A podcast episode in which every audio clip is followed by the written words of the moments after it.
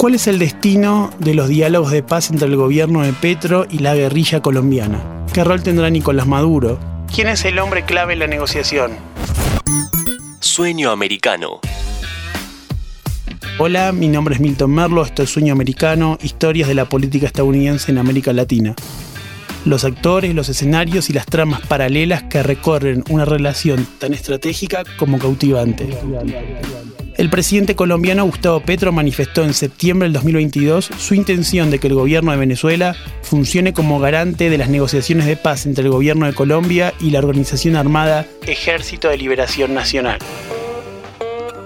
Quiero anunciarles que por decreto firmado el día de ayer he autorizado restituir los protocolos, permitir de nuevo negociadores, permitir que puedan reconectarse con su organización, suspender órdenes de captura a esos negociadores, suspender órdenes de extradición a esos negociadores para que comience un diálogo con el Ejército de Liberación Nacional, así llamado, para intentar construir el camino, ojalá rápido y expedito, en donde esta organización deje de ser una guerrilla insurgente en Colombia.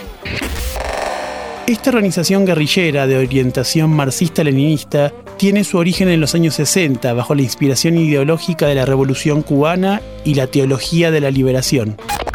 A lo largo de su historia participaron en los procesos de paz con los expresidentes Andrés Pastrana, César Gaviria y Juan Manuel Santos. Pero esas conversaciones nunca pudieron tener éxito.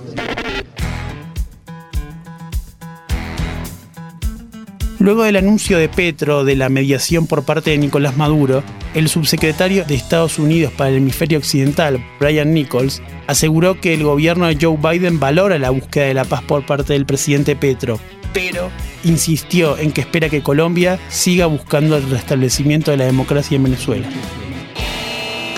Para Estados Unidos, el gobierno de Maduro es considerado una dictadura, por lo que han suspendido las relaciones diplomáticas e impuesto sanciones económicas pero existe un elemento de mayor gravedad. En la óptica de Washington, el Ejército de Liberación Nacional tiene profundas ramificaciones con el narcotráfico y a su vez utilizan a Venezuela como base de operaciones. Eso explica también la reacción en el Capitolio. El presidente del Comité de Relaciones Exteriores del Senado, Bob Menéndez, dijo que Maduro siempre ha amparado al grupo guerrillero y que eso lo hace parte interesada y le quita neutralidad en una mesa de acuerdo. En el mismo sentido, el senador republicano Marco Rubio dijo que era evidente que con el gobierno del presidente Petro habría más acercamientos con Maduro y consideró al grupo armado como una organización terrorista. En Washington siguen de cerca los pasos del embajador de Petro en Caracas, Armando Benedetti. Es una de las personas fundamentales para los diálogos de paz. Maduro, asimismo, ya aceptó su rol de garante en los diálogos que se avecinan con el Ejército de Liberación Nacional. Benedetti ha servido de intermediario efectivo entre las comunicaciones recientes entre la Casa de Nariño y el Palacio de Miraflores. Yo le dije y le estoy diciendo al presidente Gustavo Petro y a Colombia que una vez más, como lo hizo el comandante Chávez en su tiempo, para garantizar los acuerdos de paz que luego se firmaron y que me tocó participar como garante. Una vez más, presidente Gustavo Petro, y a Colombia le decimos, Venezuela acepta el carácter de garantes de las negociaciones y de los acuerdos de paz de Colombia con el ELN y pondremos nuestra mejor voluntad en nombre de Dios Padre Todopoderoso por la paz total de Colombia.